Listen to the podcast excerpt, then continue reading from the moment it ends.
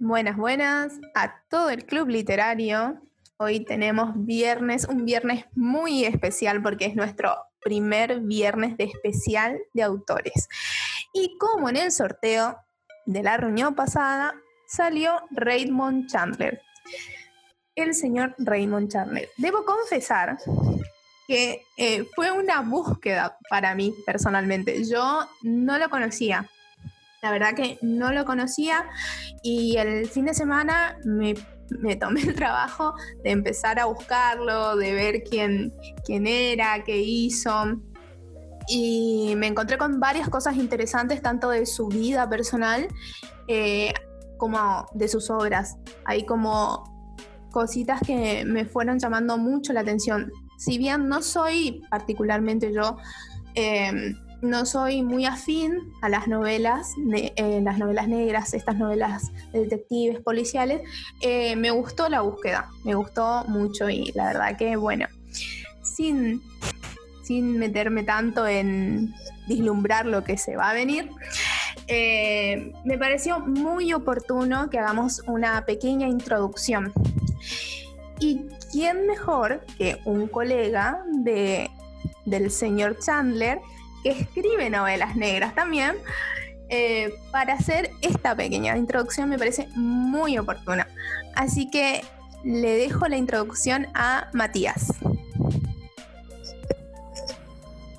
Qué honor y a la vez qué ladrón de mi parte no considerarme colega de alguien como Raymond Chandler. Mira, entre esto y hace un tiempo atrás, hace unos meses, alguien me mandó una foto donde tenía un montón de libros de Juan Gómez Jurado, de Jorge Rosenfeld y demás, y entre esos estaban mis dos libros.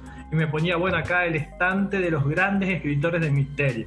O sea, una mentira increíble, pero bueno, yo la compro, porque si no la compro yo, no la va a comprar nadie, así que no me queda otra más que aceptarlo no muy humildemente de mi parte. Eh, Raymond Chandler por ahí, em, dentro de la búsqueda, que me imagino que creo, si no me equivoco, era el único de los que participamos acá, que lo conocía a fondo, tal vez alguno lo había escuchado nombrar y demás, pero no conocerlo muy en detalle. Es un autor que sí, que es un ícono dentro de lo que es la novela negra, pero que ha escrito también, eh, se ha dedicado mucho al ensayo, a reflexionar sobre la escritura y ha tenido también mucha participación en el mundo del cine, o sea, no se limitó simplemente a la parte eh, literaria, sino que también se involucró mucho con el desarrollo de las películas, no necesariamente películas basadas en libros suyos, sino en general. Pero bueno, eso también tuvo que ver con una búsqueda personal de un determinado momento de su vida. Eh, él es un escritor, bueno, era porque se murió hace más de 60 años, nació eh, hacia fines del siglo XIX no era muy lógico que esté vivo todavía, tendría como 140 años, o tal vez sí. Em, nació en Estados Unidos y tuvo como siempre una, una vida... Uy, ah, hay una presentación de PowerPoint, bien. Eh, tuvo una vida complicada, como no podía ser de otra manera. Todo este lío que podemos comprar de, problemas familiares, padres separados, alcoholismo y demás, agréguenselo porque parece ser una constante entre los escritores de los que hablamos acá. Em, Marcia, ¿querés que te deje a vos terminar con la presentación? Porque yo no la veo completa en la pantalla. Y a lo sumo después yo agrego las cositas, frases que fui sacando como para ir complementando, digamos, lo que fue su vida.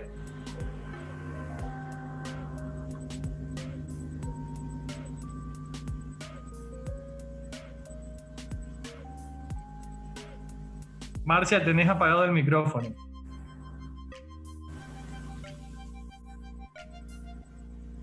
Bánquenme que entre los botones compartir y eso se puede armar un hermoso embolleré. Bien. Eh, sí, no, eh, yo puse el PowerPoint para, eh, para que nos vayamos ubicando un poquito sobre Raymond Chandler. Em, más o menos justo estamos coordinados creo que con Matías porque él justo estaba hablando de un poquito de, de su vida y sí, como pueden ver en el PowerPoint, destaqué que su padre, un ingeniero civil estadounidense alcohólico y maltratador, abandonó a su familia y se divorció de su mujer que vivía con sus tíos maternos. Y ella llevó a su hijo a Inglaterra para que recibiese una sólida formación literaria. Ayudado por un próspero abogado cualquiero irlandés que era también tío de su madre.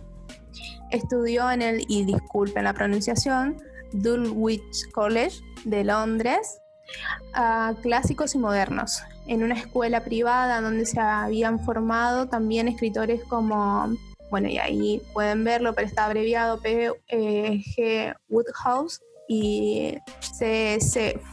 Eh, Forrester. Después viajó a Francia y Alemania y se nacionalizó británico en 1907 tras un breve trabajo en almirantazgo que abandonó a causa de no simpatizar con la conducta militar, trabajó como reportero para London Daily Express y para la Bristol Western Gazette. Y esto me llamó muchísimo la atención eh, cuando me puse a investigar sobre él, eh, su participación en la Primera Guerra Mundial como soldado de los Gordon eh, Highlander de Canadá en las trincheras del frente francés y estaba preparándose como piloto de guerra de la RAF cuando la guerra terminó y regresó a la California, donde viviría ya el resto de su vida trabajando como empleado de banca. Matías, ¿querés agregar algo, decir algo? No avisas. Súper. Bien. Después eh, eh, destaqué que a partir de los 44 años se dedicó a la literatura publicando relatos en la revista Black Mass Raymond Chandler contribuyó de modo determinante a la renovación del género policial, perdón, sobre el que escribió también famosos ensayos como El simple arte de matar en 1944 y creó un personaje y un estilo. El héroe de sus novelas es el investigador privado Philip eh, Marlowe, protagonista y narrador de las historias, idealista, romántico, bajo la apariencia cínica que lucha contra, sus, eh, contra una sociedad corrompida, siguiendo un código ético personal y metódico no siempre ortodoxos. Em, bueno, acá habla un poquito lo que reflejan eh, sus obras. No quiero hacer, em, no quiero explayarme mucho eh, porque hay cosas que la verdad que me llamaron muchísimo la atención. Mati. Bueno, no sé si tenés por ahí a lo mejor algo más que quieras destacar como aspecto puntual dentro de lo que fue su desarrollo profesional o la manera en que él llega a la escritura. Pero eso, por ejemplo, yo lo veía en varios autores, sobre todo de esta época, que por otra parte es bastante lógico, llegaron a la notoriedad de grandes. De hecho, son toda gente que ha publicado sus primeros libros más cerca de los 50 que de los 40 años. Sí, vos sabes que eso también me llamó muchísimo la atención. Eh, la publicación de sus libros, cómo comenzó, digamos, fue de, muy grande. Y digamos que eh, también em, creo que eh, dice acá junto a, Dashiell Hammett, Raymond Charles, el fundador de las novelas detectivescas modernas de corte duro, que lleva la trama criminal a criminales a la calle, a la sociedad y amplifica los móviles de crimen a factores sociales y a psicologías complejas. Eso me llamó muchísimo la atención de, esta, de, esta, de estas novelas, digamos. Bueno, incluso en un determinado momento, cuando Chandler, eh, él explica un poco el rol que le da a Dashiell Hammett, que fue como el iniciador del género, él dice, hasta ese momento las novelas policiales o novelas de enigma era la novela que trataba de resolver un asesinato ocurrido generalmente en un recinto cerrado y que ocupaba gente de la alta sociedad. O sea, se investigaba lo que pasó en una mansión, eh, lo que pasó en un yate, lo que pasó en una isla privada. Y Chandler dice sobre Hammett que el gran mérito que él tiene es el de sacar al asesinato de ese lugar privilegiado y ponerlo en el lugar que realmente pertenece, que es la calle. Es decir, 90% de los crímenes que suceden suceden en las calles, en los barrios marginales, en un lugar que probablemente se vea feo y huele, huele mal. Entonces, ¿por qué vamos a seguir insistiendo en el asesinato con un puñal por la espalda en la sala de juegos, en una reunión snob, cuando en realidad el crimen pertenece a otro lugar? Y que es más importante tal vez conocer a las personas y a los trasfondos que los llevan a asesinar en lugar de andar resolviendo pista por pista un caso que a lo sumo tiene un número muy limitado de sospechosos. Acá también podemos ver que dice su estilo narrativo puede ser descrito como un realismo sarcástico y sobre todo escéptico, una prosa que narra con rapidez, exactitud y sutileza sus ambientes, personajes y sucesos, a veces matiza por observaciones y frases de humor cínico que lo caracterizaron. La escritura precisa y refinada resulta de la feliz fusión del lenguaje literario y formas coloquiales, de metáforas coloridas y de slang americano crudo y vigoroso. Bueno, un poco dentro de lo que es esa forma de escribir que yo fui señalando, lo tengo acá marcado en los distintos libros. En este yo tengo uno que es, tiene un extracto de una conversación entre Raymond Chandler y Ian Fleming, que por si no saben, Ian Fleming eh, fue un destacado periodista, fue miembro del gobierno, en realidad de todo lo que es el aparato eh, de inteligencia británico durante las guerras mundiales y el periodo entre guerras, y es el creador de eh, James Bond, o sea, el el que escribió los libros, el que creó el personaje de James Bond. En un momento, con respecto a lo que es escribir, al estilo de lo que escriben y a cómo este era considerado en esa época un estilo menor o sin importancia, em, en un momento, eh, Jan Fleming en esta conversación le dice a Chandler, sí, em, la verdad es que escribir thrillers es de muy poca categoría. A lo que Chandler responde, uno puede escribir una novela larga, histórica, malísima, llena de sexo y se puede convertir en un bestseller y se lo tratará con respeto. Pero un autor de thrillers muy bueno y que escriba muchísimo mejor, solo se le dedicará un breve párrafo, por supuesto. Y eso es un poco también la lucha que él ha tenido, tanto él como Mohamed unos años antes, y que poco a poco ha ido cambiando con el correr del tiempo, de cambiar la mirada sobre lo que era el género policial o el género de suspenso no solamente Lo que el viento se llevó es una gran novela, El sueño eterno también lo es.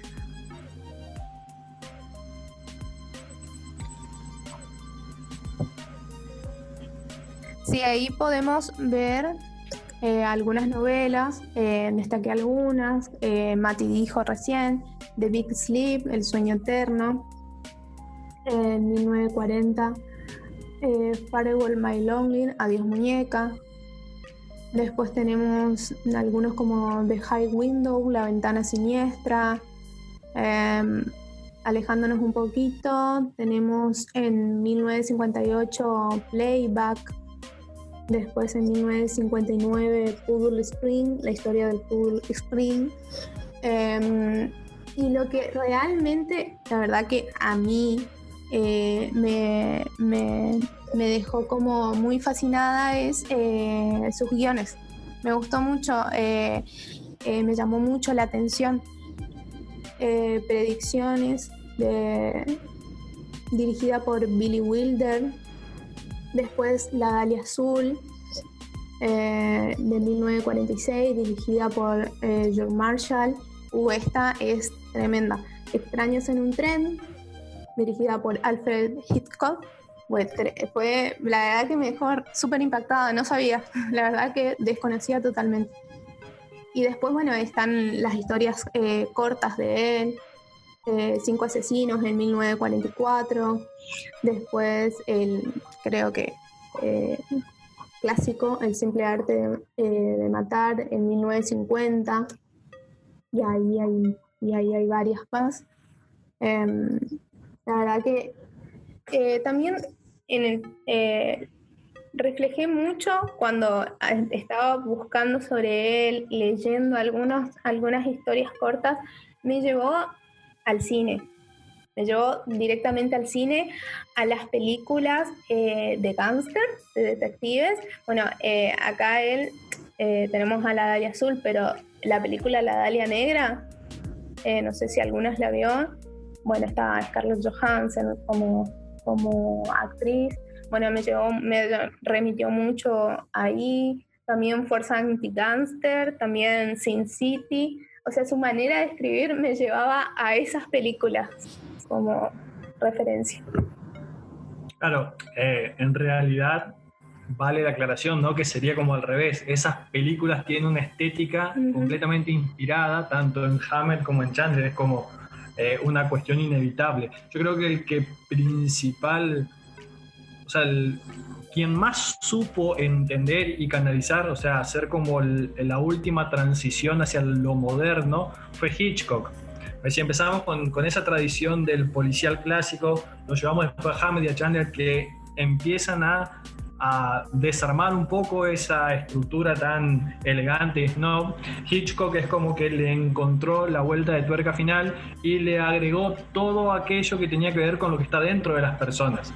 Es decir, tanto Hammett como Chandler se basan en observar el afuera, la sociedad, y a partir de ahí construir sus crímenes. Y Hitchcock lo que hizo fue mirar para adentro fue hacer que las personas pensar en, retro, en introspectiva de lo que a nosotros nos puede llevar el día de mañana a caer en un estado de locura que nos lleva a matar o que nos lleva a ser víctima de alguien a quien le pasó eso.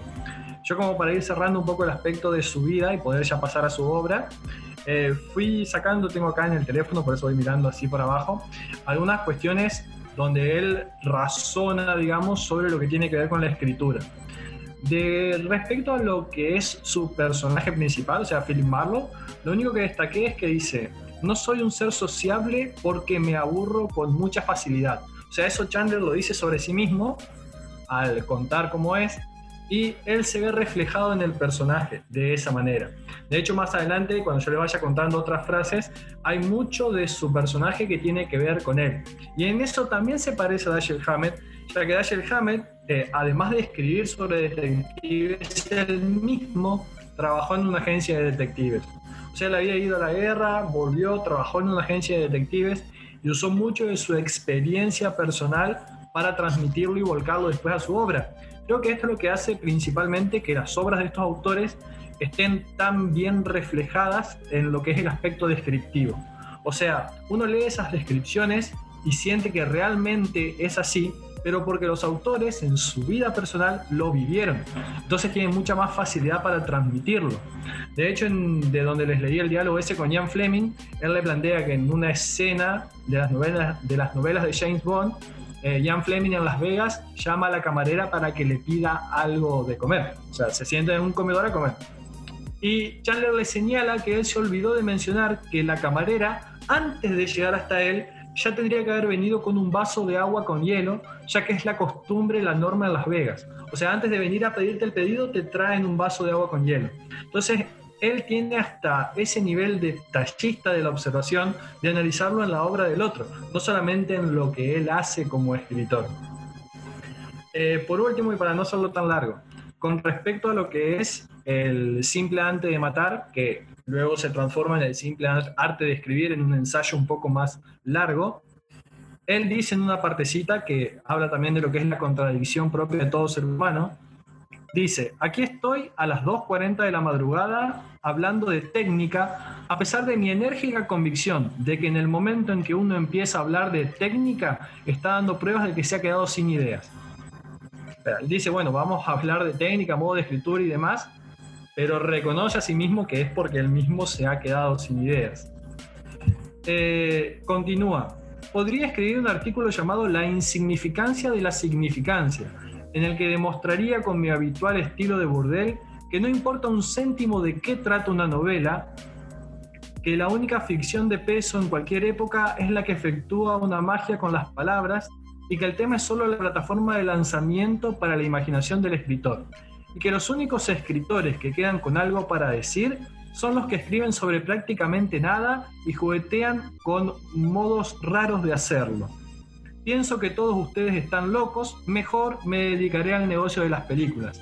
Y ahí es donde se produce el quiebre, porque durante sus últimos años, si bien aparecen publicadas sus últimas dos novelas, e incluso aparece una póstuma después, eh, Chandler se da cuenta de que ya para ese entonces, o sea, hablamos de la década del 50, la literatura en sí comenzaba a degenerarse en pos de las formas más que del contenido. Entonces él prefiere ahorrarse todo ese montón de discurso, de palabrería que debería incorporar a sus novelas y hacerlo a través del cine, donde todo lo que es el aspecto o el nudo grueso de las descripciones, el autor no debe contarlo, ya que de eso se encarga el director de fotografía.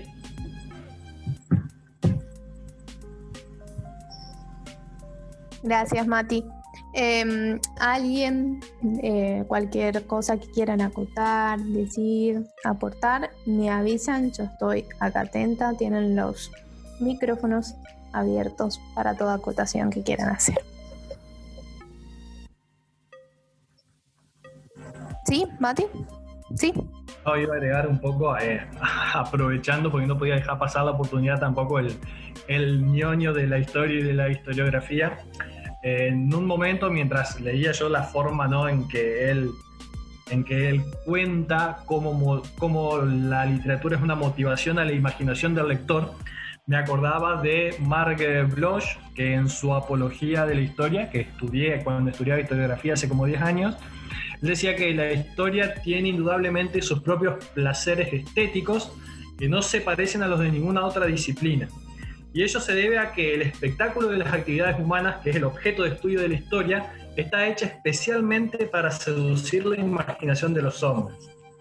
Entonces, de esa manera como la historia nos resulta tan atractiva, porque se ocupa de estudiar las acciones de los hombres, en cierta manera la literatura también apela a eso, a las acciones de los hombres y a evaluar, porque si nosotros desgranamos cualquier historia, todo se basa en cómo los personajes toman las decisiones que toman y por qué lo hacen. Entonces esa es la manera con la cual él logra formar un núcleo argumental y a partir de ahí sostener al lector enganchado desde la primera página hasta la última.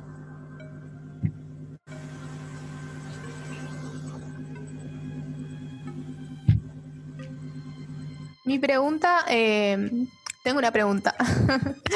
tengo una pregunta personal hacia vos, Mati. Eh, ¿Cuánto, cuánto de, Raymond Chandler eh, sos? O sea, ¿cuánto mamaste de Raymond Chandler? Em, tal vez Raymond Chandler en exclusiva, no porque siempre utilizo una frase de Dolina que él se adjudica no poseer, sino que la ha robado, por lo tanto yo se la puedo robar a él sin problemas, donde dice que prácticamente hoy en día es imposible argumentar que uno es original. Uno es un poco de todo lo que ha bebido a lo largo de su vida y ninguna idea nueva que uno crea tener es absolutamente nueva tiene que ver con un montón de cosas que hay alrededor de uno que lo inspiran. Ya sea cosas que ha leído, cosas que ha visto, cosas que suceden en la vida cotidiana. Es más, dice, si yo tuviese que hacer los créditos por este libro, tendría que hacer otro libro igual de gordo señalando todas las cosas que a mí me inspiraron. Sí admito que este tipo de escritura es tal vez el tipo de escritura que mejor vincula aquellos aspectos que tomando de vuelta a Bloch, estimulan la imaginación humana. Porque qué cosa más trascendental y más certera puede haber en un ser humano que la idea de la muerte. La única certeza que nosotros tenemos desde el minuto cero de la vida, y acá nos pusimos hiper filosófico y nos fuimos recontra por las ramas, pero es que nacemos sabiendo que nos vamos a morir. Y nosotros tenemos la expectativa de que esa muerte, como va a ser lo último que nos va a suceder, tiene que ser lo más lejana posible. Y de repente entran a jugar un montón de factores donde incluso en este tipo de novelas se plantea la idea de que una persona le arrebata la vida a otro, que sería el capital más grande que esa persona tiene, la vida. Entonces, ¿qué lo motivó a una persona para llegar a ese punto? ¿Qué es lo que los motiva? Según Mauricio Di Giovanni, en sus obras él dice que son siempre dos cosas, el amor o el hambre. O sea, uno puede terminar reduciendo los fines últimos de todos los crímenes a esos dos. Las personas matan por amor, por una pasión que se les despierta, porque incluso dice él, el odio es como una versión exacerbada del amor, o por necesidad, que en última instancia la necesidad es el hambre.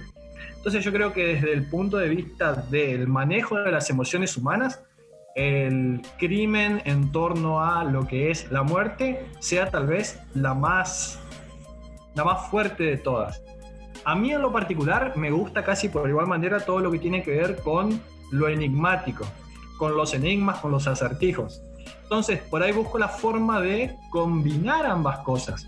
No quedarme solamente con el planteo de Chandler donde importan más las motivaciones humanas que el cómo sucedió, sino también tomar un poco del cómo sucedió y ver qué tanto lo podemos retorcer para tratar de confundir al lector, siempre con armas legítimas, y de esa manera tenerlo enganchado en el jueguito desde la primera hasta la última página.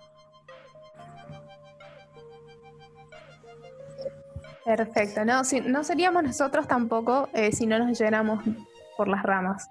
Nosotros empezamos con Raymond Chandler y no sabemos dónde vamos a terminar. Eso, eso es también lo atrapante. En esta segunda parte vamos a comenzar con la lectura de alguna de sus obras. Em, vamos a empezar con una lectura conjunta. Em, acá con mi compañera Danisa Luna vamos a leer eh, los chantajistas no disparan. Exactamente. Exactamente. Hemos hecho una lectura conjunta que espero que les guste. A mí me pareció, la verdad, muy atrapante.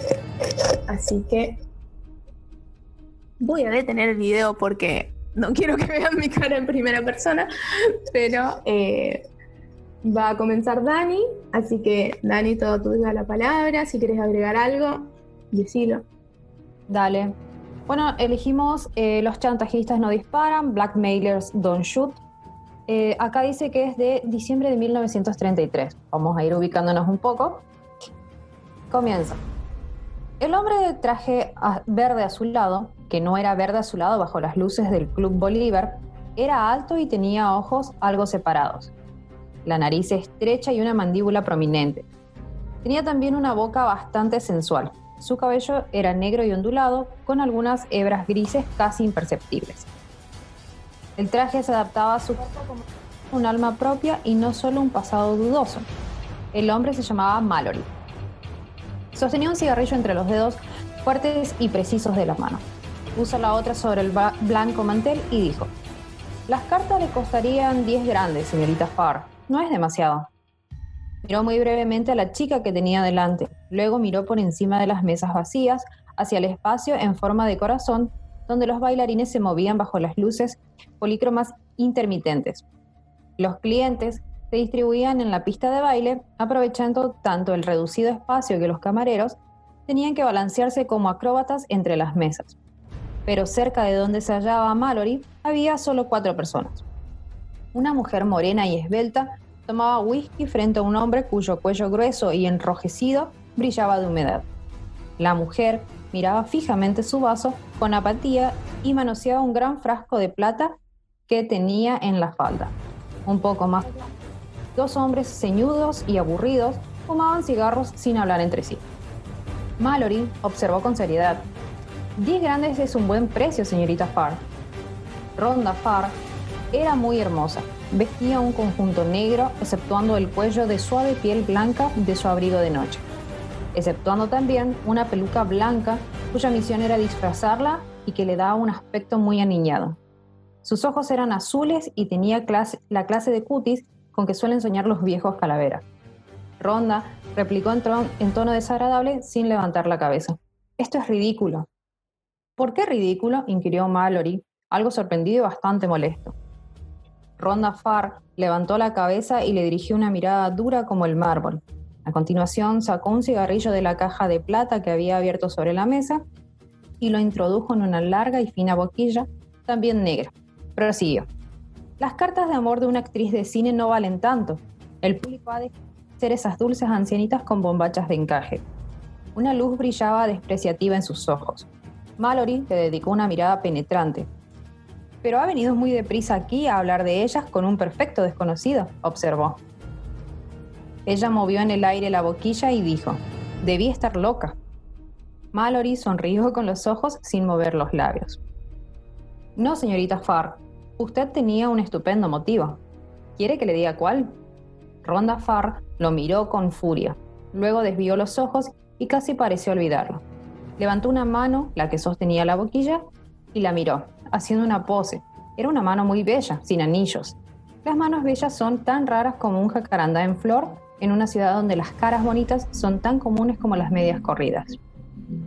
Volvió la cabeza, echó una mirada a la mujer de ojos apáticos y dejó vagar sus ojos por las mesas que rodeaba la pista de baile. La orquesta seguía tocando música almibarada. Odio estos antros, comentó con voz fina. Dan la impresión de existir solo por la noche, como los profanadores de tumba. La gente es viciosa sin gracia, pecadora sin ironía. Posó la mano sobre el mantel blanco. Ah, sí, las cartas. ¿Qué las hace tan peligrosa chantajista? Mallory se echó a reír. Tiene una risa sonora, con un matiz duro e irritante. Lo hace usted muy bien, aprobó. Tal vez las cartas no sean gran cosa, solo una sarta de tonterías eróticas, las memorias de una colegiala que ha sido seducida y es incapaz de cerrar la boca. Eso es desagradable, murmuró Ronda Farr con voz glacial. Es el hombre al que van dirigidas lo que las hace importantes, aclaró fríamente Mallory. Un estafador, un jugador, un oportunista. Y todo lo que eso implica un tipo con quien usted no podría ser vista sin perder su lugar en la sociedad. Ya no hablo con él, chantajista. Hace años que no hablo con él. Landry era un buen muchacho cuando lo conocí. La mayoría de nosotros tiene algo en su pasado que prefiere no recordar. En mi caso, pertenece realmente al pasado. Aunque sí, ¿eh?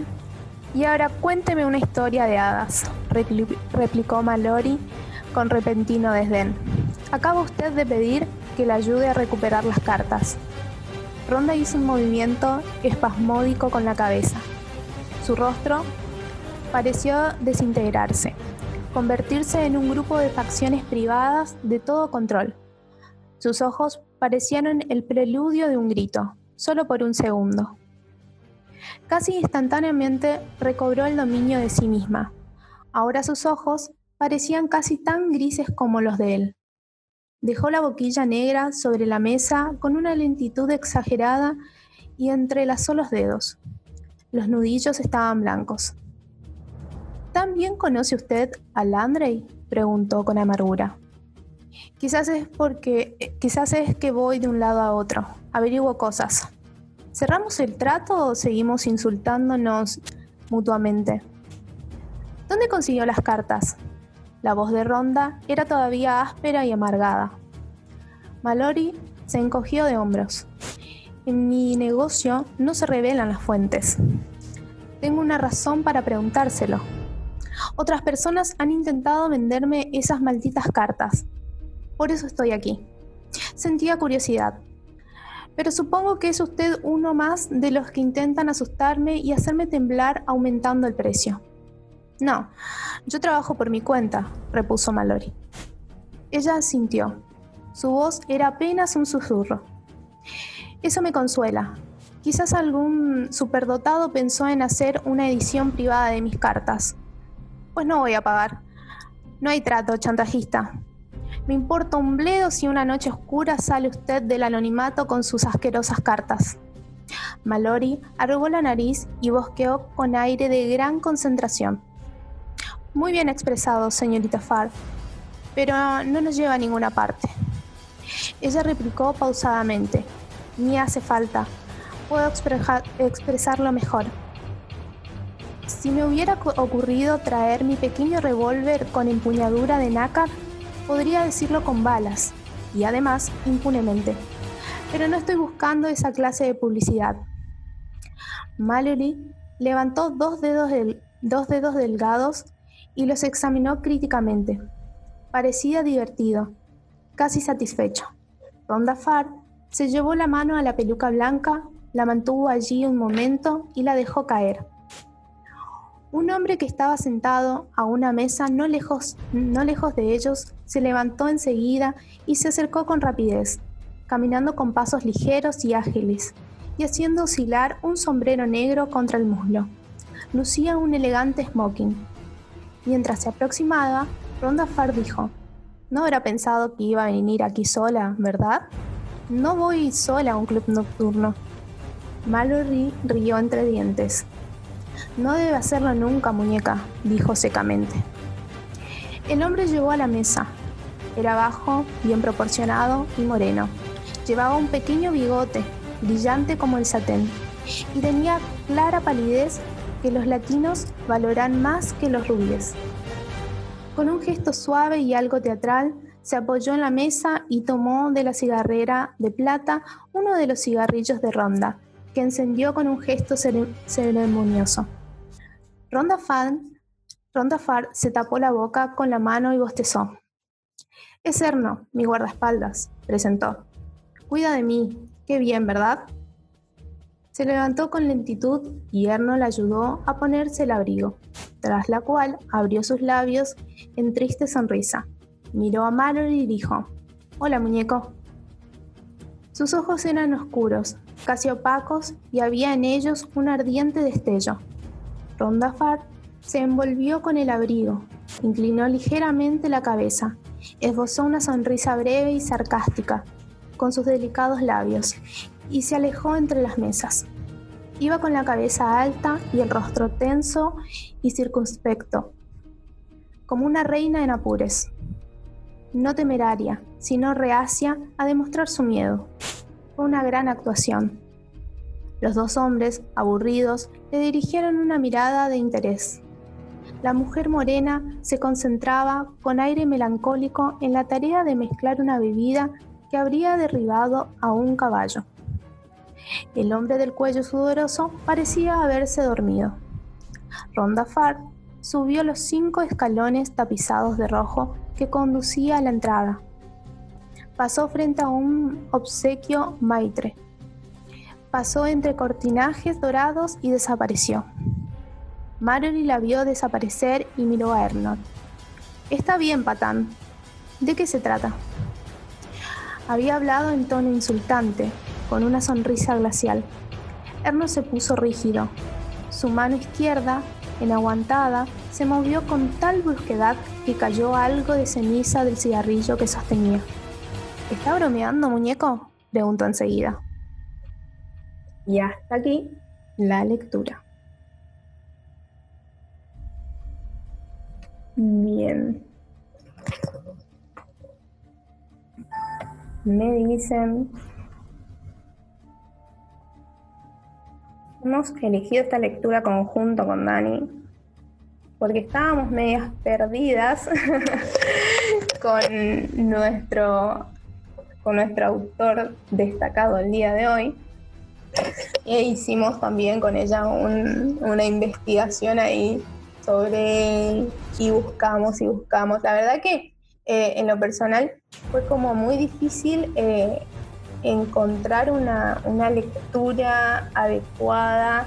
Eh, si bien eran, eran bastante interesantes los libros, las novelas y las historias cortas también, no, nos, costó, nos costó elegir una y hallarla.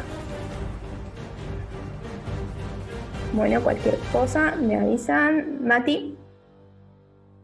Em, en ese tipo de relato en particular, que creo que se nota mucho más a la hora de hablar de relatos breves por parte de Chandler, se nota mucho la facilidad que tiene para poner a las personas en circunstancias. O sea, él simplemente te describe en dos o tres palabras cómo es el lugar donde estaban cuando él describe el antro, o los movimientos que hace la chica, la manera en que cruza las piernas o mueve los dedos o mueve las manos, y automáticamente te transporta hacia esos lugares. Eh, creo que es una cosa muy difícil de lograr y que él lo sabe lograr en pocas palabras.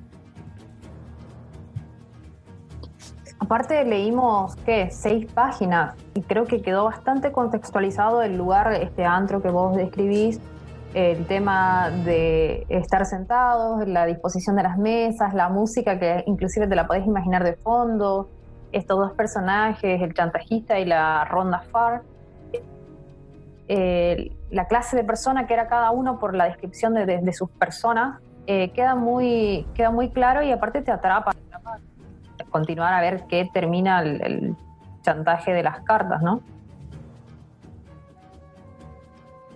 Jackie.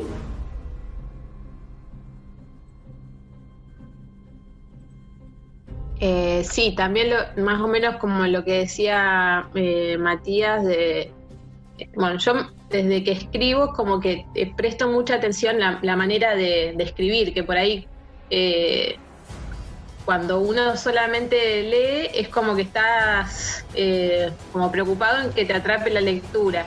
Y yo ahora como que tengo esa obsesión de ver cómo escriben diferentes personas, así que tampoco no conocía nada de este autor y, me pareció re interesante cómo em, por ahí es como que sucede, no suceden grandes cosas, o sea, no sucedieron muchas acciones, o sea, sí, sucedieron acciones, pero digo, no es que, em, muchas escenas, digamos, no sé cómo decirlo. Y, sin embargo, cómo va describiendo con los gestos, eh, todo eso cómo te pone en ambiente eh, sin necesidad de que por ahí uno cuando, no sé, pienso cuando, depende del género, pero como que mm, uno va buscando poner muchas escenas para generar acción, para generar rapidez, o por ejemplo, yo que soy más de lo romántico, eh, o de lo, no sé, del, drama y todo eso, como que se busca eh, e-, ese conflicto y demás, y acá como que bueno, me pareció interesante ver eh, otra, en otros géneros cómo, cómo se puede tratar. Sí, no sé, creo que Mati quería, estaba levantando la mano. ¿Sí? Ah, no, no, estaba esperando que termines nomás para, porque justamente que creo que ah. una de las cosas que tiene por genial, digamos, eh, estos autores en particular, tanto Hammer como Chandler, es yo no necesito que pobre, otra vez me la voy a agarrar con García Márquez, que si me pudiese escuchar eh, me acogotaría, pero siempre lo pongo de ejemplo porque es el primero que se me viene a la cabeza. A ver, yo no me manda el club literario. Cinco páginas contándote. Vamos para atrás, pero bueno, yo necesito cinco páginas para contarte cómo es el living de una casa cuando te lo puedo contar en dos renglones o a veces menos incluso, en tres palabras. Que creo que ahí radica un poco en, la síntesis, en las pocas palabras que usan y lo bien elegida que están para lograr, a pesar de ser muy pocas palabras, meterte de lleno en la historia. Sí, también quiero, o sea, agregar eh, sumarme a lo, que había dicho Dani de los personajes, de las descripciones, como cuando en tan pocas, en tan pocas hojas uno ya se, imagina todo. También eh, a los personajes, yo me imaginaba a Ronda, su vestido, eh, hasta su peinado, sus facciones cuando ella hablaba o cuando están sus diálogos yo me imaginaba sus gestos, porque él en, tan pocas palabras decía, bueno, su rostro glacial, eh, su voz, eh, y, me lo podía imaginar eh, tan fácil, así como también al chantajista, bueno, en este, en este momento al guardaespaldas, que fue uno de los últimos personajes que en la lectura entró. la verdad que es fascinante eso. ¿Sí, Jackie? A mí me, No, eh, cortito, que mm, ahora entiendo cuando al principio eh, Marcia eh, nos, nos, contaba el tema de qué películas se le habían venido a la mente cuando, cuando leía sobre la biografía, con, bueno, con todas estas escenas entendí perfecto porque sí, me creó totalmente lo de esas películas. Eso nomás.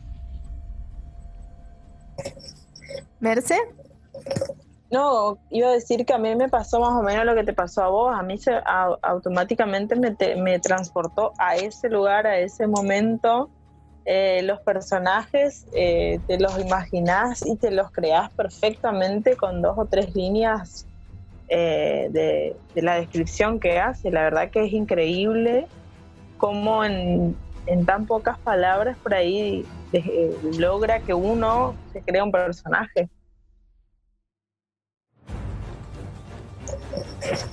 Sí, yo por ahí capaz me adelanté mucho al principio, pero es totalmente, a mí me, pasó, me pasó eso con él al, leerlo.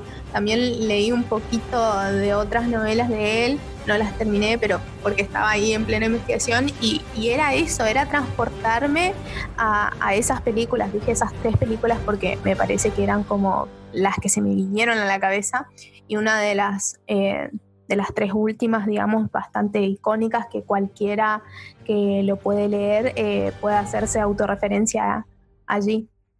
¿Sí, Mati?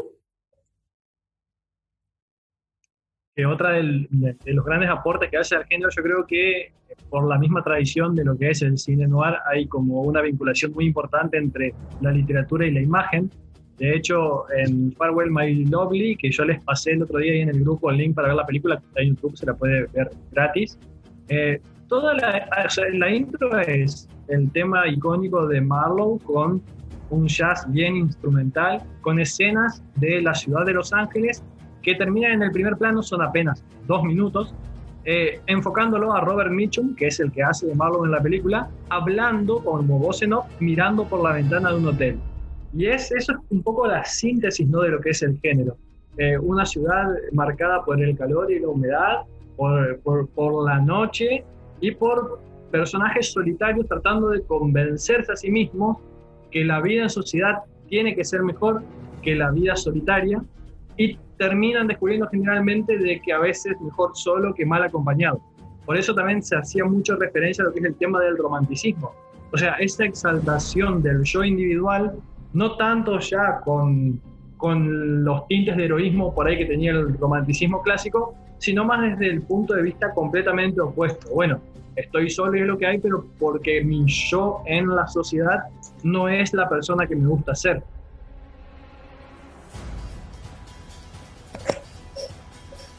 Gracias, Mati. Estaba por decir. Bien.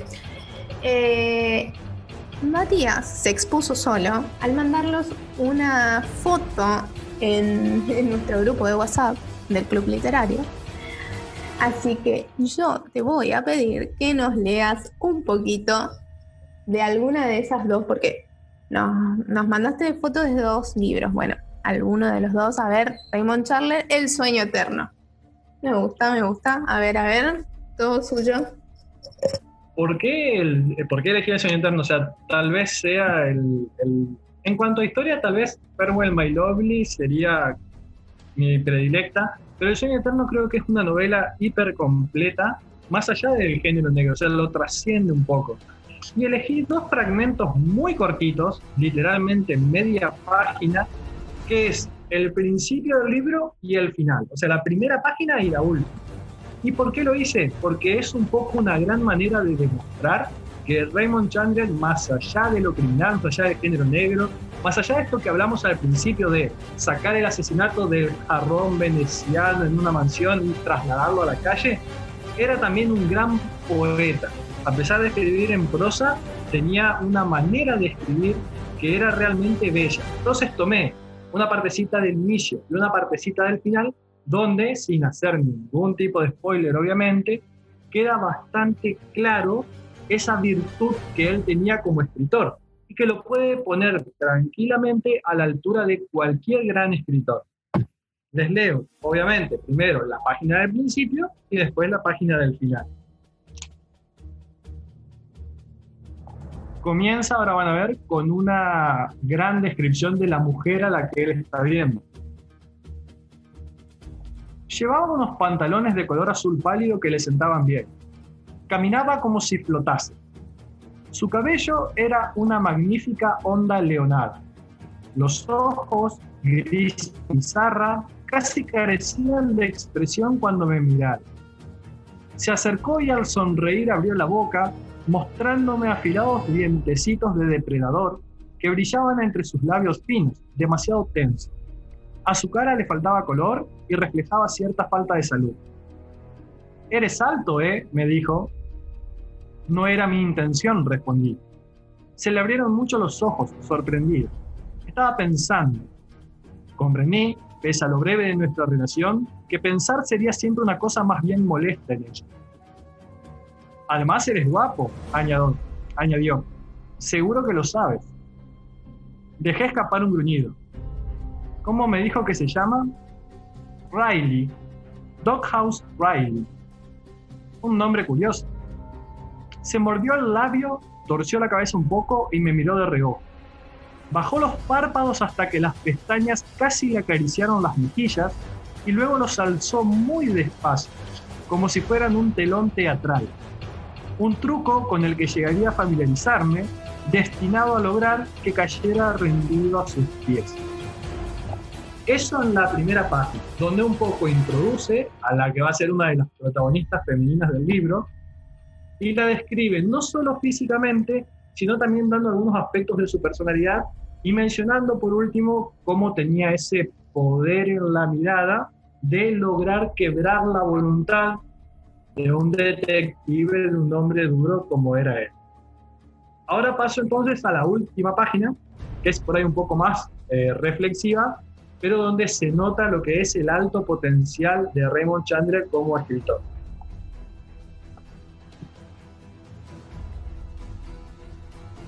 Termina en torno a la misma mujer. Me alejé de ella lo más rápido que pude y bajé por la escalera de baldosas al vestíbulo principal. No vi a nadie al salir. Encontré mi sombrero yo. En el exterior, los jardines llenos de sol tenían un no sé qué de embrujado, como si unos ojos enloquecidos me observaran desde atrás de los arbustos, como si la luz misma del sol tuviera algo misterioso. Entré en mi auto y descendí colina abajo. ¿Qué importaba dónde hubieras ido a dar con tus huesos una vez muerto? ¿Qué importaba si era en un sucio desagüe o en una torre de mármol o en la cima de una montaña? Estabas muerto, dormías el sueño eterno y esas cosas no te molestaban ya. Petróleo y agua te daban lo mismo que viento y aire. Dormías sencillamente el sueño eterno sin que te importara la manera cruel que tuviste de morir ni el que cayeras entre desechos. Yo mismo era parte ya de aquellos desechos, mucho más que Rusty Ring. Pero en el caso del anciano, no tenía por qué ser así. Podía descansar tranquilo en su cama con dosel, con las manos exangües cruzadas sobre la sábana, esperando. Su corazón no era ya más que un vago murmullo incierto, y sus pensamientos, tan grises como cenizas, al cabo de no mucho tiempo, al igual que él, pasarían a dormir el sueño eterno. Así termina justamente el libro que se llama El sueño eterno. Y creo que queda bastante en claro lo que es el nivel de composición literaria que este hombre tenía. Tremendo, Mati, tremendo. La verdad que sí, eh, voy, a, eh, voy a ser muy redundante si, digo que es es genial la forma que él tiene eh, de, describir y que uno puede receptar e imaginarlo rápido, es fácil. Lo hace parecer tan sencillo y no lo debe ser. Bien. Yo creo por ahí que al leer este tipo de, descripciones o de reflexiones e incluso los, los juegos de metáfora que hace, es incomprensible cómo durante tantos años se consideró al género criminal o al género negro como un género menor dentro de la literatura. O sea, claramente está más que probado que un escritor con esa calidad y con ese poder de síntesis puede estar a la misma altura que cualquier otro.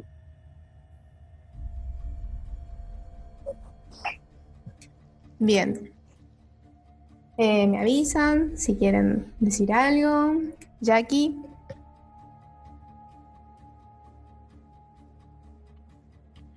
Eh, no, justo ahora me acordé de algo que, había pensado también al principio, eh, ahora que Mati nombraba el tema del género, y yo digo que mm, qué mal hacemos en, tener esos prejuicios porque realmente no un escritor no, no, tiene nada que ver con, o sea, no es bueno o malo por el género, o sea, los géneros son géneros. Eh, pero no, tiene nada que ver con que una cosa sea que sea buena o mala. O sea, todos los géneros pueden ser, eh, eh, pueden estar, o sea, asombrosamente escritos. Y, puede ser a lo mejor, no sé, qué sé yo, poesía y que sea malísimo, puede ser como que no tiene nada que ver género. Eso.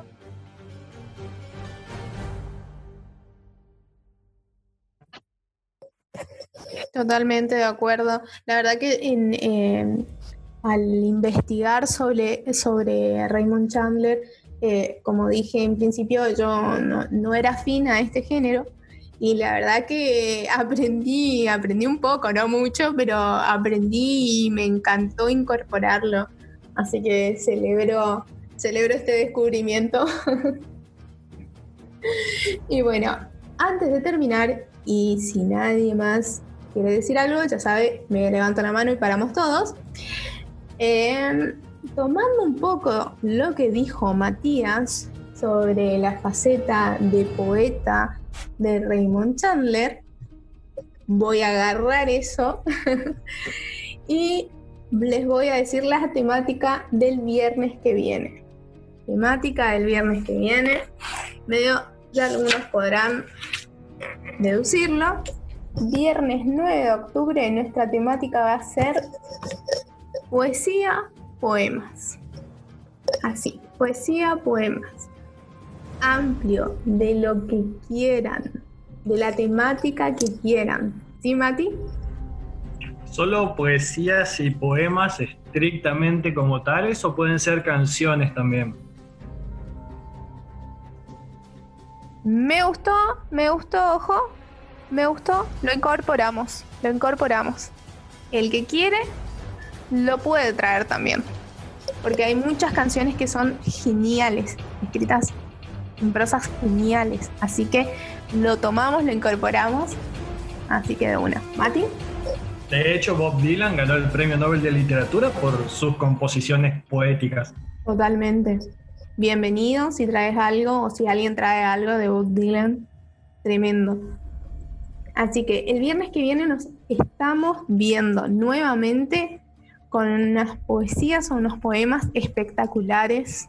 Nos vamos a poner las pilas y vamos a leer y vamos a debatir mucho porque creo que uno de nuestros compañeros en las primeras, eh, en los primeros encuentros trajo una que tenía que ver con el tiempo eh, fabulosa. Y desde creo que hace un mes y medio o dos y medio atrás, eh, venimos con hambre de esta temática y la venimos como posponiendo, así que me parece muy oportuno traerlo. Así que muchísimas gracias a todos. Muchísimas gracias, Raymond Chandler. y, le vamos a dedicar este, este episodio eh, a nuestro querido Kino, que nos dejó. Eh, hablar eh, de Kino, de las enseñanzas, de, todo lo que, lo que nos dejó, es dedicarle un episodio entero, seguramente, y vamos a estar haciendo un homenaje a él muy pronto. Así que le vamos a dedicar este episodio a Kino y a, toda y a todas las generaciones le vamos a decir que lean, que lean Kino, porque los que no leyeron se están perdiendo de, de una enseñanza fabulosa. Mati. Algo que tiene que ver con mucho de lo que hablamos hoy y que Kino lo resumía a la perfección en su capacidad de observador de la realidad es que gran parte del volumen de su trabajo son chistes exclusivamente gráficos. O sea, contaba un montón sin decir siquiera una sola palabra. La verdad, un genio. Totalmente de acuerdo. Así que muy pronto vamos a estar haciendo un especial de Kino porque se, se lo recontra merece y vamos a quedarnos cortos seguramente.